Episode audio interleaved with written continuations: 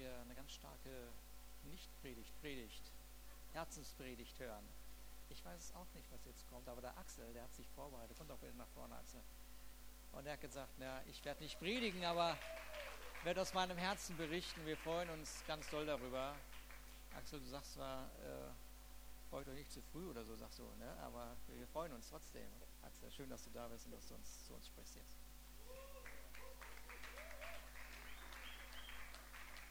Also ich weiß ja gar nicht, wie es euch geht, aber von mir aus, also wir hätten jetzt einfach so weiter in der Gegenwart Gottes bleiben können. Ich fand sie so stark, ich bräuchte jetzt keine Predigt.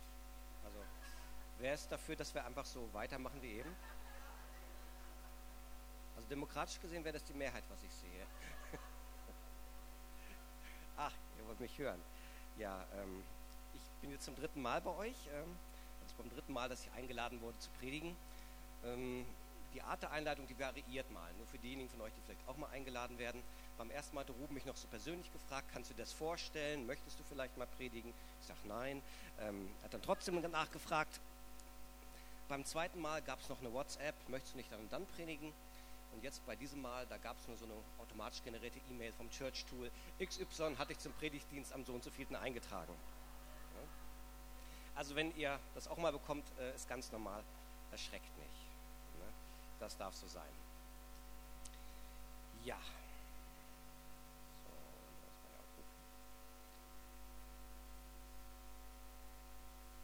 Und die Predigt, oder nein, es ist keine Predigt, hat er vollkommen recht. Ähm, das, was ich euch sagen werde, wird euch wahrscheinlich etwas herausfordern und wird vielleicht auch etwas anders sein, als ihr es gewohnt seid. Wenn euch dabei irgendwie ein bisschen unwohl fühlt, ist völlig normal, dann habe ich mein Ziel erreicht. Und denkt dran, ich habe euch echt lieb. Ne? Ist alles gut. Ähm ich predige auch gar nicht so gerne.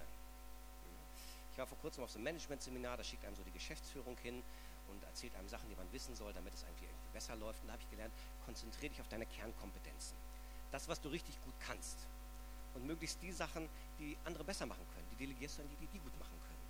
Als ich dann die Einladung gekriegt habe, sagte ich, okay Gott, äh, ist doch kein Problem. Ich kenne viele Leute, die können viel besser predigen. Ne? Guck dir mal den Ruben an, den Matthias und so. Meine Kernkompetenz ist operieren. Soll ich nicht das viel lieber machen? Und Papa sagte, nein, du machst es trotzdem. Und dann sagte ich, Papa, das ist aber gegen die Management-Theorie. Das macht nichts, Papa sagt, du machst es trotzdem. Ah, okay, gut. Erste Mal hatte ich euch ähm, mitgenommen in den Subatomarenbereich. Ihr erinnert euch vielleicht noch, ich hatte über Quarks, Quanteneffekte und so, was wir in der Bibel finden, erzählt. Beim zweiten Mal hatte ich euch über das Universum aus wissenschaftlicher Sicht berichtet, ne? seine Ausdehnung, sein Feintuning, wie Gott das geschaffen hat. Wir hatten über Quasare gesprochen, alles Mögliche, wie Gott einfach auch das Universum wunderbar geschaffen hat, was wir mit bloßem Auge ja meistens gar nicht so wahrnehmen. Und da habe ich viele gute Rückmeldungen gekriegt. Viele haben das im Freundes- und Bekanntenkreis geteilt und insbesondere auch im nichtchristlichen Bereich. Das hat mir Mut gemacht, weil wenn Predigten unter Christen weitergegeben werden, ist ja witzlos, die hören eh genug. Und dann habe ich gedacht, ähm, machst du sowas nochmal? Aber auf meiner Silberhochzeit oder unserer Silberhochzeit hat Ruben schon gesagt, dass meine Predigten wie Physikunterricht sind. Also dachte ich, nee, kannst du nicht nochmal machen. Und dann hatten wir auch gute Freunde zum Abendessen bei uns neulich.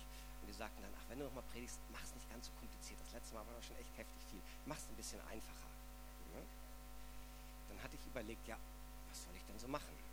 Und Matthias, der, von dem habe ich gelernt, das ist ganz klasse, der setzt sich vorher ein, zwei Stunden hin und hat die Predigt fertig, wenn er das Thema ungefähr kennt. Ähm, wenn er das Thema nicht kennt, braucht er schon vier, fünf Stunden, sagt er so. Ich brauche Wochen vorher. Und da habe ich schon vor Wochen Gott vorher gefragt, Gott, worüber soll ich denn überhaupt dann irgendwas sagen? Und ähm, Gott meinte, vielleicht brauchst du gar keine Predigt machen. Ketzerisch gefragt, braucht man überhaupt eine Predigt? Ne? Wenn man so fünf Jahre mit Jesus ist, dann ähm, man so roundabout 250 Predigten gehört. Wenn man noch ein Viertel davon umsetzt, ist man eigentlich schon ziemlich weit. Ähm, wie viele Predigten hast du schon gehört? Ich befürchte auch schon so in die 250 Stück. Nee. 13 Jahre ungefähr. Ähm, brauchst du dann noch Predigten oder hast du eigentlich nicht schon mehr als genug gelernt? Äh, Erschreckenderweise entdecke ich immer was Neues. Oder der Herr in mir. Also, also positiv. Ich bin gespannt heute auf dich. Gespannt. Nein, ähm, Dirk, was meinst du? Du warst selber Lehrer irgendwie, jung mit einer Mission. Du hast Predigten ohne Ende gehört. Hast du nicht mehr als genug Lehrer? Nee, weil ich ständig im Training bin und ich brauche immer die nächste Lektion. Und Gott führt mich immer auf den nächsten Level und das macht mich so lebendig. Wow. drumherum. Aber ähm, eigentlich ähm, denke ich, die Botschaft vom letzten Mal, als Ruben gepredigt hat, die war so stark. Was habt ihr eigentlich davon mitgenommen? Ja, was habt ihr eigentlich davon mitgenommen? Braucht ihr neue Predigt nur aus Gewohnheit, weil es eben dazugehört zum Sonntagmorgen? Wir machen jetzt einfach mal ein kleines Experiment. Ich möchte euch bitten, irgendwie so in Vierergruppen zu sammeln, so zu drehen. Dreht euch in Reihen oder meinetwegen auch dreht euch um. Bitte bei Vierergruppen, das schafft ihr. Ne? So. Irgendwie so vier, fünf ist auch nicht schlimm, aber so ungefähr Vierer Leute. Ne? Hat jeder so eine Vierergruppe ungefähr? Okay. Okay, bitte einmal leise. Jetzt möchte ich euch bitten, einmal die Predigt vom letzten Sonntag zu reflektieren. Ich möchte nicht, dass ihr darüber austauscht, wie ihr sie fandet. Sie war genial, da braucht, ihr braucht keine Wertung abzugeben. Ich möchte von euch, dass ihr austauscht, was hat euch an dieser Predigt berührt? Was hat euer Leben verändert? Was habt ihr im Alltag mitgenommen? Was habt ihr umgesetzt? Ihr seid zu viert, ihr habt vier Minuten. Jeder 60 Sekunden erzählt einander, was hat euch an der Predigt berührt? Was hat euer Leben verändert? Falls ihr letzten Sonntag nicht hier wart, nehmt die letzte Predigt, die ihr gehört habt. Vier Minuten. Okay, äh, Howard, Howard, meine, kommt zum Ende. Okay, gut. Vielen Dank, dass ihr so mutig wart, das Experiment gewagt habt. Ne? Ja, Howard hat mich ermutigt. Ähm, er hat mir gesagt, er hat das Welcome-Team angewiesen, euch alle zu untersuchen, dass ihr keine faulen Eier dabei habt. Das hat mich mutiger gemacht. Aber die Predigt vom letzten Sonntag, die war so gut, das fand ich einfach zu schade, wenn man da einfach so vorbeigeht. Ne? Und lasst euch sagen, schon mal vorweg, äh, die biblische Grundlage, dass man am Sonntag jeden Gottesdienst die Predigt hält, diese biblische Grundlage ist sehr dünn bis dürftig.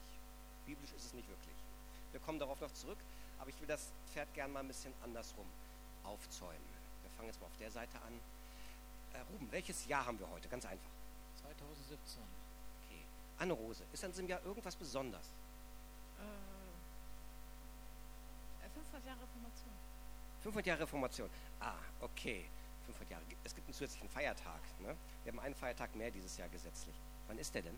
Am 31. Oktober. Hey, ihr seid alle gut informiert. Ähm, warum feiern wir denn sowas wie Reformation? Ist das ein, warum das Datum? Ihr wollt es wieder. Hat die denn schon aufgehört, die Reformation? Nein, ich glaube, das ist ein Prozess. Das ist ein Prozess, sehr gut. Wir können zusammen weitermachen. Ähm, genau. Vor 500 Jahren, am 31. Oktober 1517, passierte etwas relativ Außergewöhnliches. Kannst du das mal bitte, das erste Bild nehmen?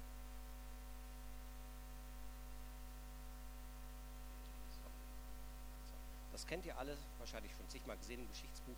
Das ist Martin Luther, wie er die. Ja, was macht er denn da? Genau, was macht er denn da, Jörg? Der nagelt ein Papier an die Tür. Papier in die Tür, nicht schlecht. Was könnte das denn sein? Das sind Thesen. Thesen? Was für Thesen denn? Ja, was ähm, über Gott, äh, was richtig und was falsch ist, wie man glaubt. Der Gerechte wird aus Glauben leben. Hey, sehr gut. Das ist das Problem, wenn man Leute aus der Leitung vorne sitzen hat und dann fragt. Ne? Wir wissen schon immer die Antworten. Richtig, Martin Luther hat das dann nicht nur angeschlagen, sondern er hat das auch als Brief geschrieben an seinen Bischof und an verschiedene Freunde. Das war eigentlich nur eine Aufforderung zum Diskutieren. Das war einfach nur ähm, eine Aufforderung zu sagen, kommen wir mal miteinander ins Gespräch über verschiedene Themen. Mach mal das nächste. So. Würdest du das einmal kurz vorlesen, bitte? Lies doch mal vor. Amore et studio, keine Ahnung, el, ich kann es nicht. Wenn wir die erste These, das sind eine der 95 Thesen, das Original, was sich bei dem Bischof erhalten hast, Dominus et Magister Nostra Lectus Christus, dicendo poenet agite e omnem uictam dilium ponetium esse voluit. Alles klar? Ja. Äh, das Ganze war ganz bewusst auf Latein gehalten. Luther hatte gar kein Interesse daran, dass Leute äh, wie du und ich so etwas lesen. Das war rein gedacht, um mit anderen Theologen ins Gespräch zu kommen über verschiedene Themen, die Luther ähm, einfach bewegten. Initial hat er sich dagegen absolut zur Wehr gesetzt, dass es überhaupt ins Deutsche übersetzt werden sollte. Da hielt er gar nichts von. Gut, das sind 95 Thesen. Wer hat die schon mal gelesen, diese 95 Thesen? Schon mal gelesen? Ey, sehr gut. Einer. Da steht eine Menge, da steht eine Menge Interessantes drin. Ähm, einiges würde Ruben vielleicht heute nicht mehr so predigen. Die erste These, die ich gerade auf Latein äh, vorgelesen habe, heißt übersetzt, als unser Herr und Meister Jesus Christus sagte, tut Buße, denn das Himmelreich ist nahe herbeigekommen, wollte er, dass das ganze Leben des Glaubenden Buße sei. Buße. Die dritte These zum Beispiel heißt gleichwohl, zielt dieser Wort nicht nur auf eine innere Buße, ja eine innere Buße ist keine, wenn sie nicht äußerlich vielfältige Marter des Fleisches schafft. Oben, sollen wir das in die Gemeindevision aufnehmen? Vielfältige Marter des Fleisches? Nee.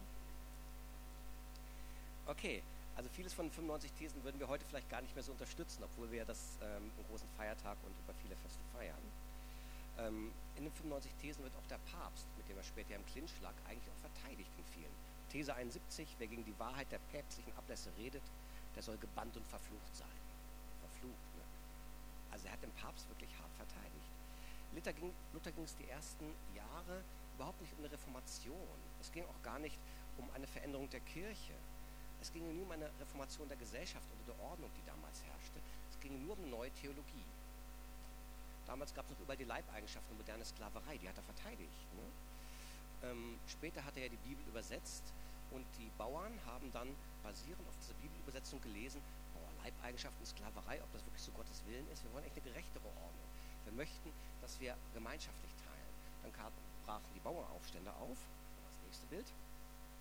Und dann gab Luther den Fürsten einen Rat, wie, er mit, wie die mit den Bauern umgehen sollten. Ne? Sie sollten die Bauern zerschmeißen, würgen und stechen, heimlich und öffentlich, wer da kann, wie man einen tollen Hund totschlagen muss. Ne? Wow.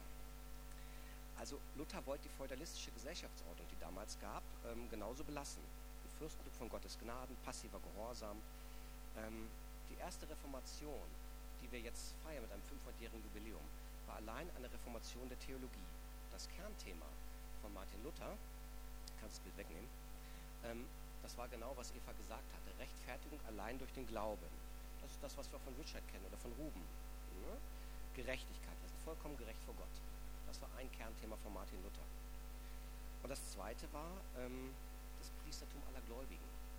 Du brauchst keinen Priester, du brauchst keinen Bischof, keinen Papst, keinen Heiligen mehr als Mittler zwischen dir und Gott, sondern du kannst direkt vor Gott kommen.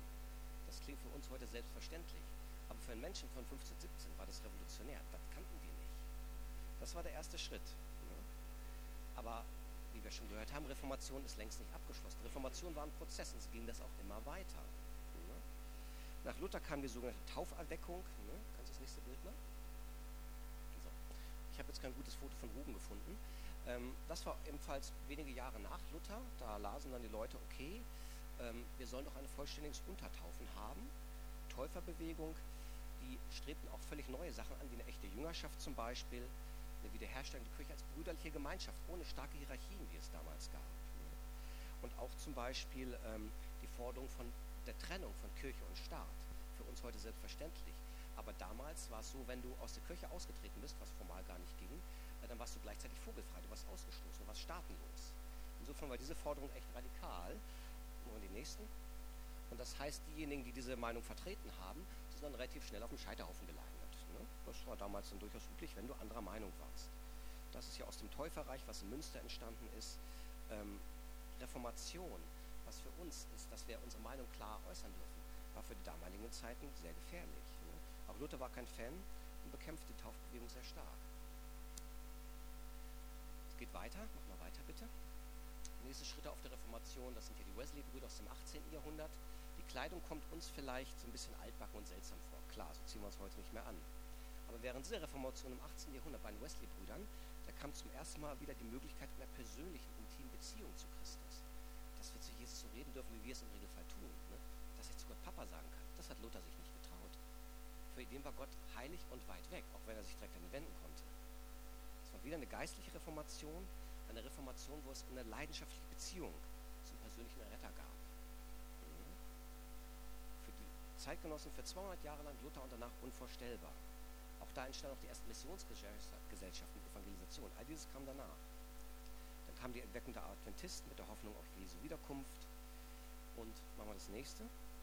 Die nächste Erweckung, die ähm, erneut die bedeutende Taufe im Heiligen Geist und Geistesgaben. Das ist Charles Fox Parham, hat die Pfingstbewegung in den USA maßgeblich begründet. Merkt, wir kommen schon in die Zeit, wo es langsam Fotos gibt. Und in dieser Pfingstbewegung, ungefähr so ab vor 100 Jahren ungefähr, 1905, da kam die Zungenrede und die Geistestaufe aus der Versenkung, die es anderthalb tausend Jahre lang in der christlichen Kirche praktisch nicht gab. Das, was ihr hier erlebt im Gottesdienst oder meinetwegen in anderen ähm, Gesellschaften, das war über anderthalb Jahrtausende tot, durfte nicht öffentlich äh, gelehrt oder praktiziert werden. Es gab viele weitere Erweckungen natürlich, das ging immer so weiter. Reformation ist ein Prozess. Ich betone mal Evan Roberts in Wales, das hat was mit der Bibelschule zu tun. Nämlich der hat so ab 1905, 1910 Tausende von Menschen in Zeltevangelisation zum Glauben geführt und er betonte sehr stark den fünffältigen Dienst, den er aus der Bibelschule kennt. Ne? Die Propheten, Apostel, Evangelisten, Pastoren, Lehrer und so, die Gott in die Kirche gegeben hatte. Das war etwas, was auch über anderthalbtausend Jahre nicht gelehrt worden war und aus der Versenkung wieder hineinkam. Und ihr merkt, dass Gott in diesem Prozess immer wieder die Gemeinde Jesu dem näher gebracht hat, wie es im Ursprung eigentlich gedacht hatte. Das, was ihr in der Apostelgeschichte und in Paulusbriefen lebt, äh, lest. Ne? Das sind Eigenschaften oder Errungenschaften, die Gott in der Reformation immer wieder ausgräbt, immer mehr, um sie in der Gemeinde Jesu wieder zu erwecken. Reformation ist ein Prozess, begann und längst noch nicht abgeschlossen ist. Aber kannst du fragen, äh, warum verschüttet eigentlich, warum brauchte Gott überhaupt eine Reformation? Ne? War doch alles so schön in der Apostelgeschichte, könnt ihr das lesen, wie die ersten Christen miteinander gelesen, äh, gelebt haben. Ne? Das ist richtig. Die ersten ungefähr drei Jahrhunderte nach Jesu lief es auch ziemlich genauso, wie wir das in der Apostelgeschichte und in der Bibel im Neuen Testament lebten, äh, lesen. Und dann startete ein Prozess und der begann auf einem Konzil von Nicea. Machen wir das nächste bitte. Weiß nicht, ob ihr das erkennen könnt, da in der Mitte, sowohl im Bild rechts oben als auch unten. Da seht ihr so einen Mann mit Krone und sogar einen Heiligenschein. Könnt ihr das sehen? Denkt man vielleicht, das ist Jesus. Nein, ist es nicht. Das war Kaiser Konstantin, man später den Großen nannten, ist auch heilig gesprochen worden. Und das war ein sehr interessanter Heiliger. Damals war Zeit der römischen Tetrarchie. Er hat sich in einem kleinen Teilstaat des römischen Reiches illegal an die Macht geputscht, hat seine Widersacher ermorden lassen. Ähm, als er ein bisschen mächtiger war, hat er die Widersacher dann unter falscher Anklage hinrichten lassen. Das war dann ein bisschen offizieller. Später, als er allein Kaiser war, hat er seine Frau hinrichten lassen, die hat ihm widersprochen und seinen ältesten Sohn ebenfalls, weil der eigene politische Ambitionen hatte. Ne? Ähm, er war auch sein ganzes Leben lang Heide. Zu dem Zeitpunkt, als er das Konzil einberufen hat, betet er den Sonnengott Sol an. Er hat sich erst auf dem Sterbebett bekehrt tatsächlich dann. Letzte Ölung dachte er, sicher ist sicher. Und deswegen ist er noch heilig gesprochen worden. Also nur wenn ihr mal in einer alten Kirche geht und ihr seht die heiligen Bilder und sagt, so heilig werde ich nie werden, die meisten waren gar nicht so heilig, wie wir uns das vorstellen können. Aber dieser Kaiser Konstantin war ein extrem geschickter Politiker. Und er kannte die Chancen, die es im aufstrebenden Christentum gab. Zeit der grausamen Christenverfolgung, die kennt ihr alle aus christlichen Büchern, Kaiser Nero, Verbrennen, Kreuzigen und so weiter, die war weitestgehend vorbei. Es gab noch ein bisschen Verfolgung, aber nicht mehr sehr viel. Die Christen waren immer noch eine relativ kleine Minderheit zum römischen Imperium, aber es gab schon über 1000 Gemeinden, die über ganz Europa und Nordafrika, Vorderasien verstreut waren. Aber für Kaiser Konstantin hatten diese Christen einen riesig großen Vorteil. Sie waren nämlich Kaiser und staatstreu. Machen wir das nächste bitte. Das sind die Bibelverse, die ihr alle kennt. Die Aussprüche von Jesus, Matthäus, Markus und Lukas. Gebt dem Kaiser, was des Kaisers ist und Gott, was Gottes ist. Und dann von Paulus aus dem Römerbrief, jedermann sei untertan der Obrigkeit, die Gewalt über ihn hat. Das war für Konstantin genial. Was Besseres konnte er gar nicht kriegen. Und die Christen hielten sich auch daran. Also sie gingen singend und lobpreisend in den Zirkus, in die Arena und ließen sich von Löwen auffressen. Die Römer haben, die Christen haben auch, verglichen mit anderen Kulten, die es im Römischen Reich gab, niemals gegen den Kaiser aufrebelliert. Also sagte sich Konstantin, mit denen können wir was machen, da können wir was bauen. Also war er relativ schlau geh nochmal zurück bitte. Und er rief das Konzil von Nicea ein, 325 vor Christus. Nicea ist ein kleiner Badeort der Nähe seiner Sommerresidenz, sagt, da kann ich noch eine Zeit haben. Und er lud ungefähr alle 1300 Gemeindeleiter, die es im gesamten römischen Imperium gab, die lud er ein.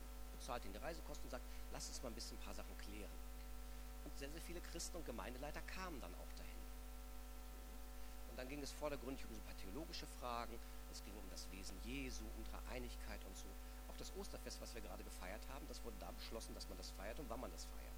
Das haben wir seit 325, wurde das festgelegt. Aber ähm, der Kaiser schaltet sich auch erstmalig aktiv ein.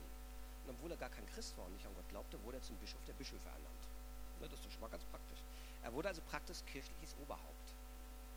Und er begann damit, die Kirche auf seinen Befehl umzubauen, nämlich den gleichen Strukturen zu geben, die das römische Imperium hatte. Das heißt die Zeit der Kirchenhierarchie, wurde in den zwei, drei Generationen nach Nicäa aufgebaut. Dem verdanken wir, dass es sowas wie vollamtliche Priester gibt. Die gab es vorher nicht. Die Gemeindeleiter vorher, die waren ähnlich wie Paulus nach dem Zeltmacherprinzip. Das heißt, sie arbeiten im Beruf und nebenamtlich leiten sie Gemeinden.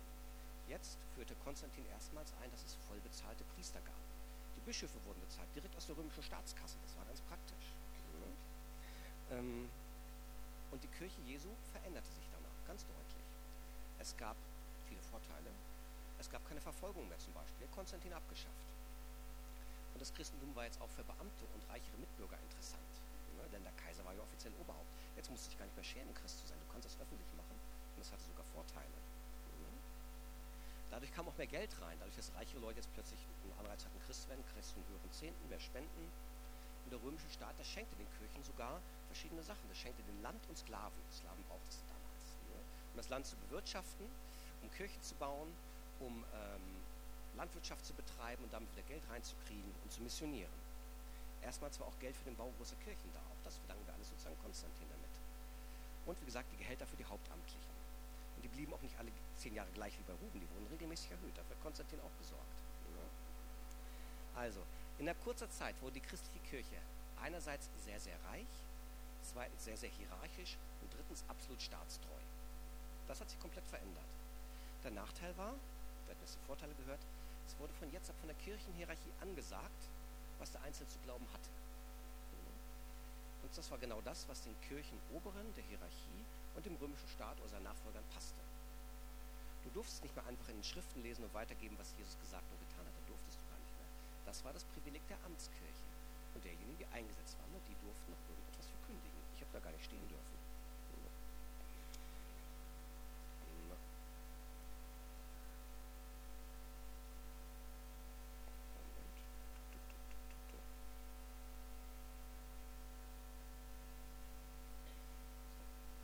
Also jeder musste das glauben, was politisch opportun war. Du musstest das glauben, was von oben gesagt wird.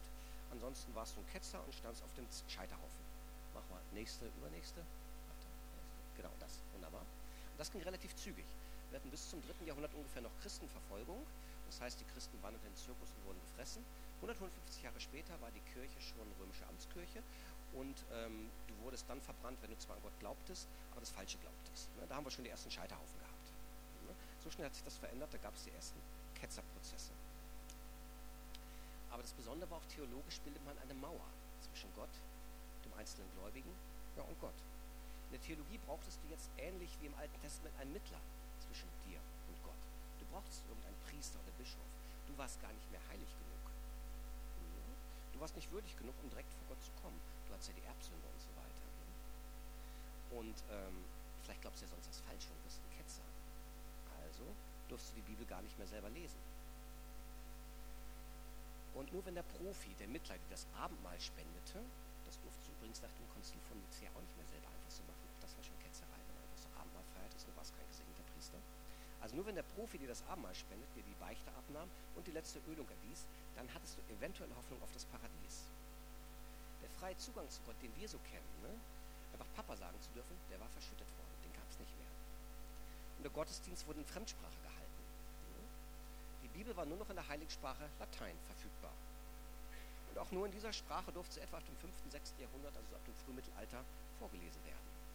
So, wenn ich die jetzt vorlese, ne? Gallia est omnis divisa in partes tres, quaram unam inculum belge, aliam aquitani, tertiam quipsorum liquor celte, nostra Galli appellantur. Was habe ich gesagt? Nicht verstanden. Siehst du, das ging damals 99 Prozent auch so. Ne? Du durftest nur noch auf Latein vorlesen, was Jesus gesagt hatte, aber die allermeisten haben es nicht verstanden. Und deswegen entstand übrigens nach den frühchristlichen Berichten die ersten Predigten. Ne? Das war der Grund der Predigten, denn die durftest du noch in der jeweiligen Landessprache halten. Du musstest auf Latein vorlesen, Liturgie war Latein, ähm, Bibellese war Latein, aber predigen durftest du auf Deutsch, Englisch oder was auch immer. Unsere wöchentliche Predigt hatte den Vorteil, dass die Amtskirche damit den Gläubigen auch so die richtige Art zu glauben vermitteln konnte. Ne? Nämlich das, was den Amtsträger und den Herrschenden einfach so passte. Und selber konntest du es nicht nachprüfen, wenn du kein Latein gelesen hast und nicht zufällig eine der irrsinnig teuren Abschriften hattest, was fast keiner leisten konnte.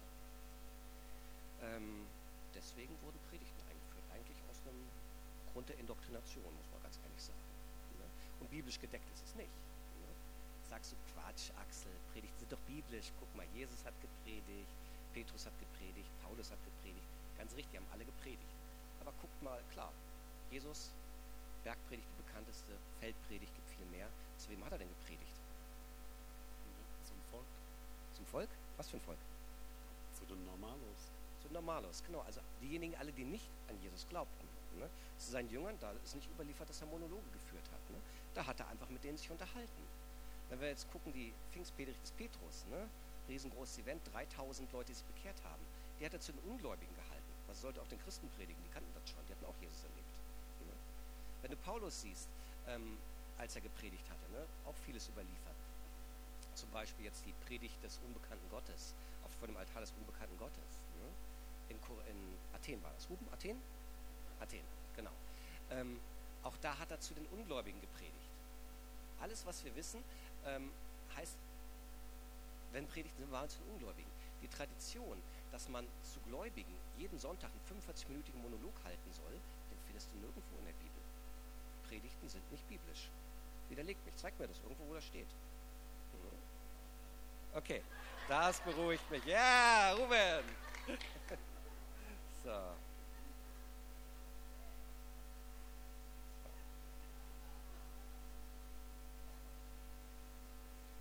Ja, genau.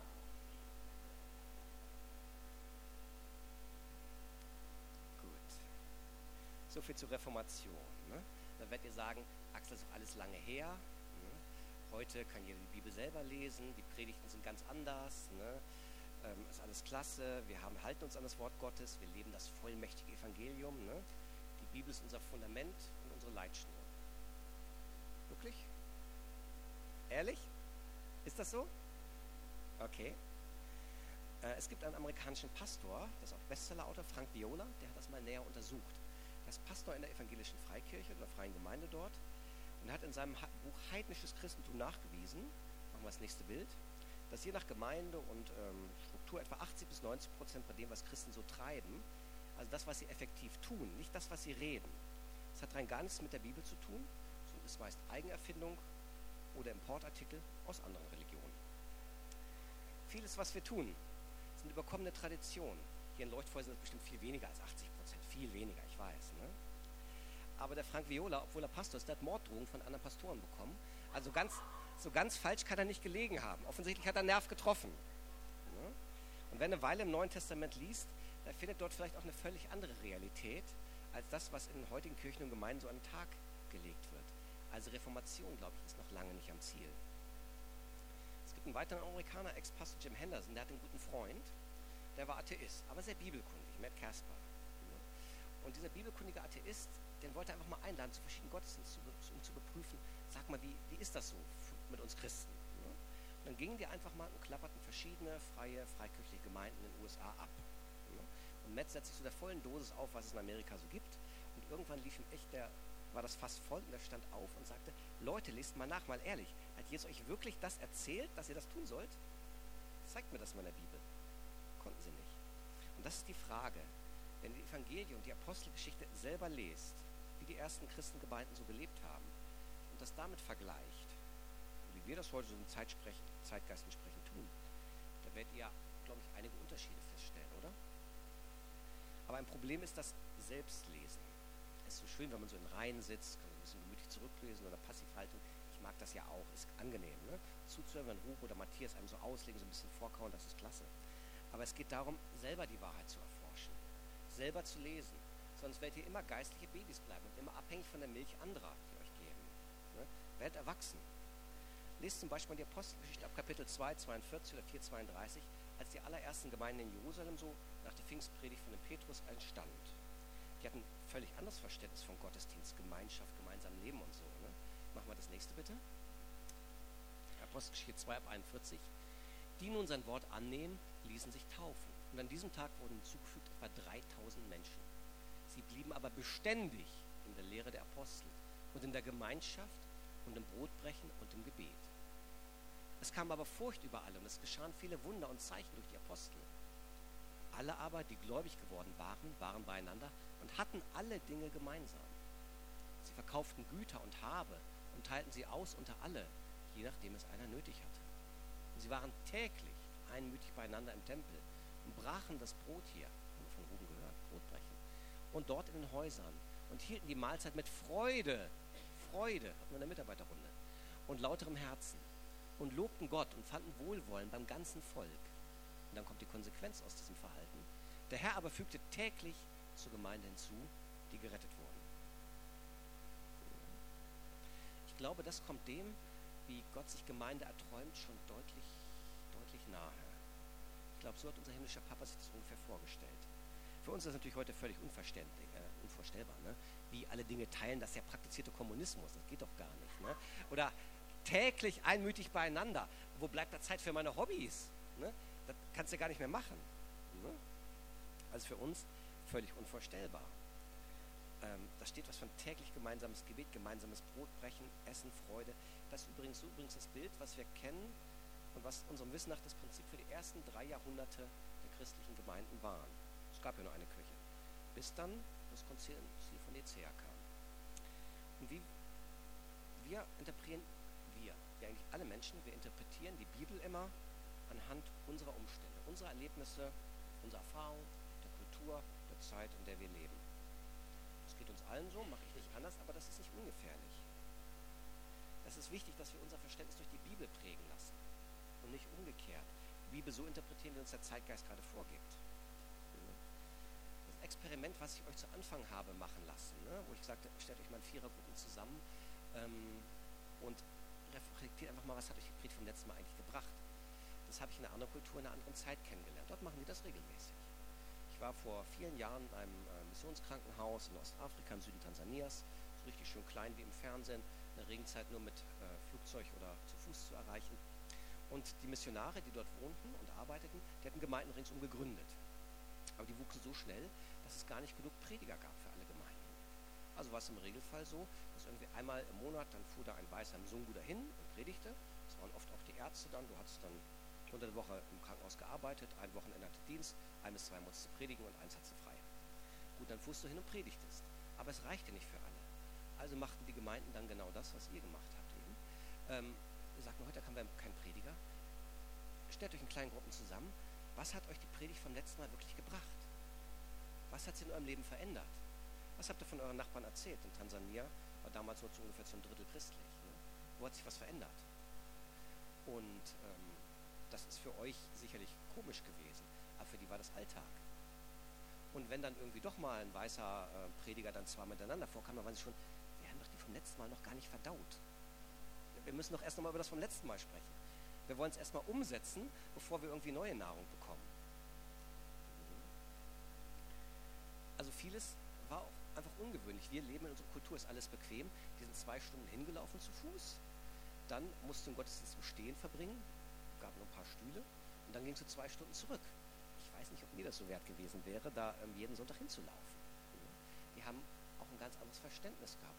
Die waren auch vielleicht nicht ganz so formell als wir vielleicht in unseren Gottesdiensten. Also wenn du müde warst, dann legst du dich im Gottesdienstraum hin und hast du eben da eine Stunde geschlafen, du gingst weiter. Die Gottesdienste gingen ja auch vier, fünf Stunden. Und wenn du hungrig hast, dann hast du ein Feuer gemacht und gekocht. Braucht ihr jetzt nicht so machen, da gibt es Ärger mit Anne-Rose. Aber ähm, sie hatten einen völlig anderen Stil. Der wäre uns wahrscheinlich völlig befremdlich. Sie würden sich bei uns vielleicht auch ziemlich komisch vorkommen, die ganze Zeit hier zu sitzen. Mhm. Ähm, aber für die, für die, war das ein ganz normaler Gottesdienst. Aus der Not geboren, aber sie lebten in vielem vielleicht in der Apostelgeschichte näher als wir. Hartz IV gibt es nicht, das heißt, wenn du in der Not warst, dann kamst du in der Gemeinde. Und die teilten tatsächlich dann untereinander das wenige, was sie hatten. Hat dann immer jemand einen Sack Mais dabei und wenn jemand nichts zu essen hatte, wurde ausgeteilt.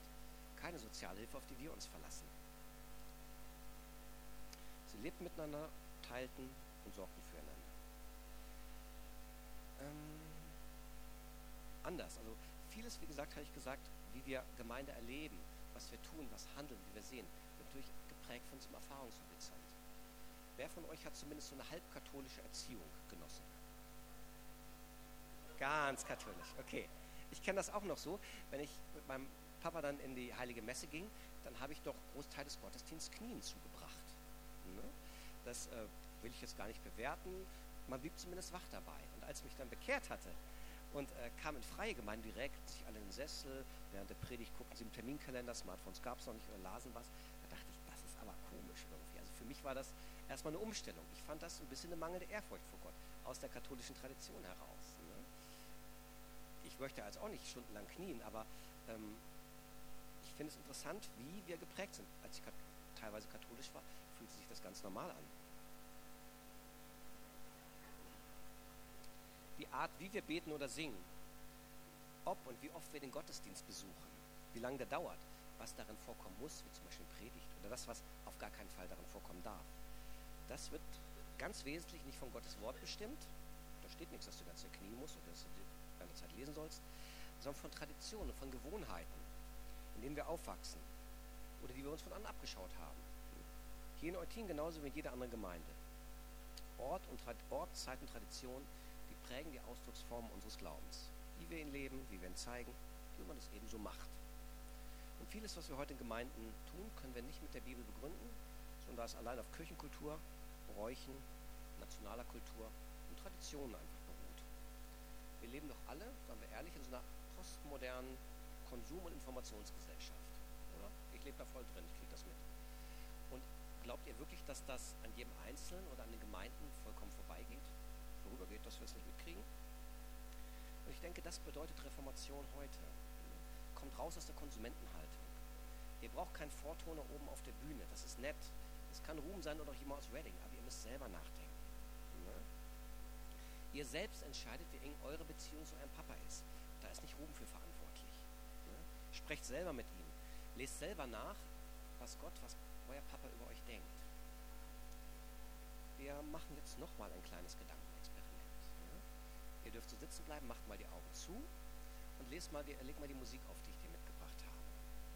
Das ist jetzt ein bisschen ungewöhnlicher Lobpreis. Ich weiß, ich mute euch was zu, aber ich, ihr schafft das schon. Ne? Machen wir die, wir die Musik. Versuche dir vorzustellen, es gäbe auf der ganzen Welt keinen einzigen Christen, keine Kirchen, keine christlichen Bücher oder Fernsehsendungen, auch keine christliche Zeitung, keine christlichen Kanäle auf YouTube, nix. Es gäbe nichts, das irgendwas mit dem Christentum zu tun hat, mit der Ausnahme einer einzigen Bibel. Eines Tages findet jemand diese Bibel. Dieser Mensch hat sie nie zuvor gesehen, noch je davon gehört. Er hat auch nie etwas von Jesus gehört oder vom Christentum. Und dann fängt er an, dieses Buch zu lesen. Er beginnt im Alten Testament, dort wo alles begann und Israel entstand. Er liest, wie Gott mit seinen Leuten unterwegs ist. Und er bekommt ein klares Bild davon, dass Gott heilig und gerecht ist. Er liest über einen Gott, der zornig werden kann, der aber auch gnädig und geduldig ist. Ein Gott, der eine große Liebe zu seinem Volk hat. Ein Gott, der eines Tages uns allen einen Retter schicken wird, wovon man im gesamten Alten Testament lesen kann. Zum Ende des Alten Testaments hat er bereits einen Eindruck davon bekommen, wie Gott ist und wie er wirkt. Er liest weiter im Neuen Testament, wo er nun den Retter sieht, den Gott versprochen hatte. Er beginnt mit den vier Evangelien, die beschreiben, wie Jesus Christus unterwegs war, das Evangelium gepredigt und Kranke geheilt hat. Seite für Seite liest er, wie Jesus predigte, dass Menschen umkehren und an das Evangelium glauben sollen. Und dass alle, die das Königreich Gottes erben wollen, ihr Kreuz auf sich nehmen und ihm nachfolgen sollen, sowie von all den anderen radikalen Dingen, die Jesus sonst noch gesagt und getan hat. Die Evangelien erzählen ihm davon, wie Jesus seinen Jünger berufen und sie dann ausgesandt hat, um das Evangelium zu verkündigen und Kranke zu heilen. Er liest, wie Jesus von den einen geliebt und von den anderen gehasst wurde. Weiter liest er, wie Jesus sich selbst am Kreuz hingegeben hat und wie er durch Tod und Auferstehung Tod selbst besiegt hat. Das alles zusammen gibt ihm ein ziemlich gutes Verständnis darüber, wer Jesus war und was er verkündet hatte. Der Mann liest weiter in der Apostelgeschichte. Da dass Jesus nach seiner Auferstehung kam und sagte, dass die, welche an ihn glauben, Kraft von oben erhalten werden, wenn der Heilige Geist auf sie kommt. Und dann liest er, wie das tatsächlich geschah. Während er die Apostelgeschichte liest, beginnt er zu verstehen, wie die ersten Christen so gelebt haben. Es war ein Leben mit viel Widerstand und Verfolgung, wo es alles gekostet hat, Jesus nachzufolgen. Es war ein übernatürliches Leben in der Gemeinschaft mit Gott und den anderen Nachfolgern. Nach der Apostelgeschichte liest er den Römerbrief. In den ersten vier Kapiteln liest er, dass wir alle gesündigt haben und fern von Gott sind. Er kommt zum fünften Kapitel, wo Jesus als der neue Adam beschrieben wird, der uns vergibt und uns mit Gott versöhnt. Kapitel 6 und 8 berichten, dass in Christus Freiheit von Sünde ist. Und dass man in diese Freiheit kommt, wenn man getauft wird und nicht mehr im Fleisch, sondern im Gehorsam im Geist wandelt. Jetzt kommt er zu den Kapitel 9 und 10, die erklären, dass wir gerettet werden, wenn wir Jesus zu unserem Herrn machen. Als er das gelesen hat, beugt er seine Knie und bittet Jesus zu kommen, ihn zu erretten und sein Herr zu werden. Augenblicklich, augenblicklich wird er, so wie die Bibel es sagt, von neuem geboren. Er erlebt die Errettung in Christus und bald darauf wird er vom Heiligen Geist getauft, wovon wir in der ganzen Apostelgeschichte wieder und wieder lesen können. Wie er nun so auf den Knien ist, wiedergeboren, da kann den Unterschied in sich spüren. Er weiß, dass ihm vergeben worden ist und dass das, was in der Bibel geschrieben steht, wahr ist. Denn er hat es ja gerade selber erlebt. Und er hat nun diesen inneren Zeugen, den Heiligen Geist. Er steht auf, ist entschlossen, Jesus ganz nachzufolgen. Als erstes tauft er sich mit Wasser. Es gibt ja sonst niemanden, der das tun könnte. Es gibt keine anderen Christen. Von diesem Moment an lebt er als Jünger, gegründet auf dem, was er in der Bibel liest. Er sieht nur noch andere umkehren und anfangen, Jesus nachzufolgen. Nach einer gewissen Zeit beginnen er und andere Gläubige damit, ringsrum Gemeinden zu gründen. Und meine Frage an jeden Einzelnen von euch ist, was denkst du, was hörst du, wie diese Gemeinden aussehen würden? Würden sie so wie Leuchtfeuer aussehen? Oder wie eine andere evangelische Freikirche? Oder komplett anders? Hätte diese Gemeinschaft ein schönes Kirchengebäude im Loft-Style mit Stühlen in Reihen? Hätten gar kein Gebäude, keine Stuhlreihen?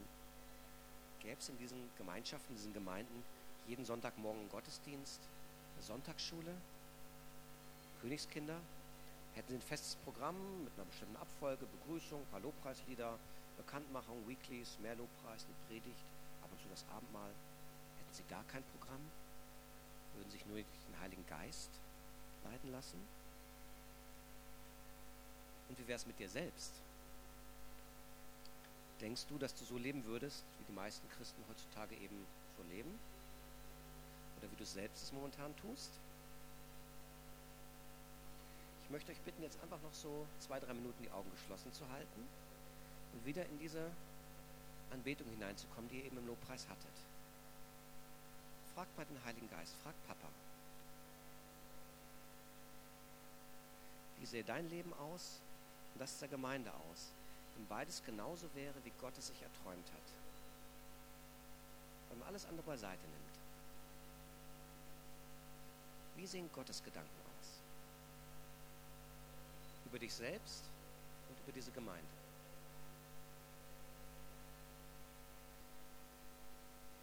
Vielen Dank. Du kannst die Musik jetzt ausblenden. Ich hoffe und ich glaube, dass Gott zu jedem Einzelnen von euch gesprochen hat. Dass ihr den Geist Gottes gehört habt, wie Gott sich Reformation, Veränderung in dieser Gemeinde, aber auch bei jedem Einzelnen von euch wirklich vorstellt. Und dann ermutige ich euch in den nächsten Tagen da dran zu bleiben, weiter zu beten, weiter darüber nachzudenken, mit Papa einfach im Gespräch zu bleiben. Denn das bedeutet letztendlich Reformation. Nicht immer so weitermachen wie bisher, weil wir es einfach schon immer so gemacht haben, weil es bequem ist. Sonst müsste Ruben ja immer noch die Abkündigung in Latein machen. Bei der falschen Meinung wir auf den Scheiterhaufen oder müssen Ablassbriefe kaufen. Das haben unsere Vorgänger in den letzten 500 Jahren erkämpft. Das habe ich euch gezeigt. Und jetzt sind wir dran. Das ist unsere Zeit jetzt. Reformation bedeutet auch, dass wir selber das Wort Gottes in die Hand nehmen müssen. Völlig egal, ob gedruckt oder auf dem iPhone. dass wir selber mit unserem vollkommen guten Gott sprechen und den fragen, Papa, wie siehst du dies oder jedes eigentlich? Was ist jetzt für mich persönlich dran? Was ist für diese meine Gemeinde dran? Dann offen sein für die Punkte, in denen der Geist Gottes einfach Erneuerung, Reformation schenken möchte. Hier, heute, jetzt. Und dann habe ich eine gute Nachricht für euch. Wir haben eine sehr gute und weise Leiterschaft. Das heißt, wenn der Geist Gottes zu euch spricht, dann sprecht mit den Leitern euren Teams. Sprecht Leute aus der erweiterten Leiterschaft an und sagt ihnen, das hat mir Gott gezeigt. Vielleicht denkt ihr nochmal, betet weiter in diese Richtung. Oder Geist Gottes vielleicht einfach mal andere Wege einschlagen möchte. Propheten, wir haben ganz viele Propheten in der Gemeinde. Da bitte ich euch, besonders gut zu hören, was der Geist Gottes für Leuchtfeuer jetzt in dieser Reformationszeit, wo wir das Ganze stärker im Bewusstsein haben, wirklich bereithält. Ne? Denn die Reformationsbewegung wird voranschreiten, mit oder ohne Leuchtfeuer, wir ma- mitmachen oder nicht. Aber Gott hat diese Leuchtfeuergemeinde unendlich lieb und er will sie dabei haben. Und ich danke Gott echt für diese Leiterschaft, für diese weise Leiterschaft. Und ich bete für euch alle, dass ihr gut zuhören und weise Entscheidungen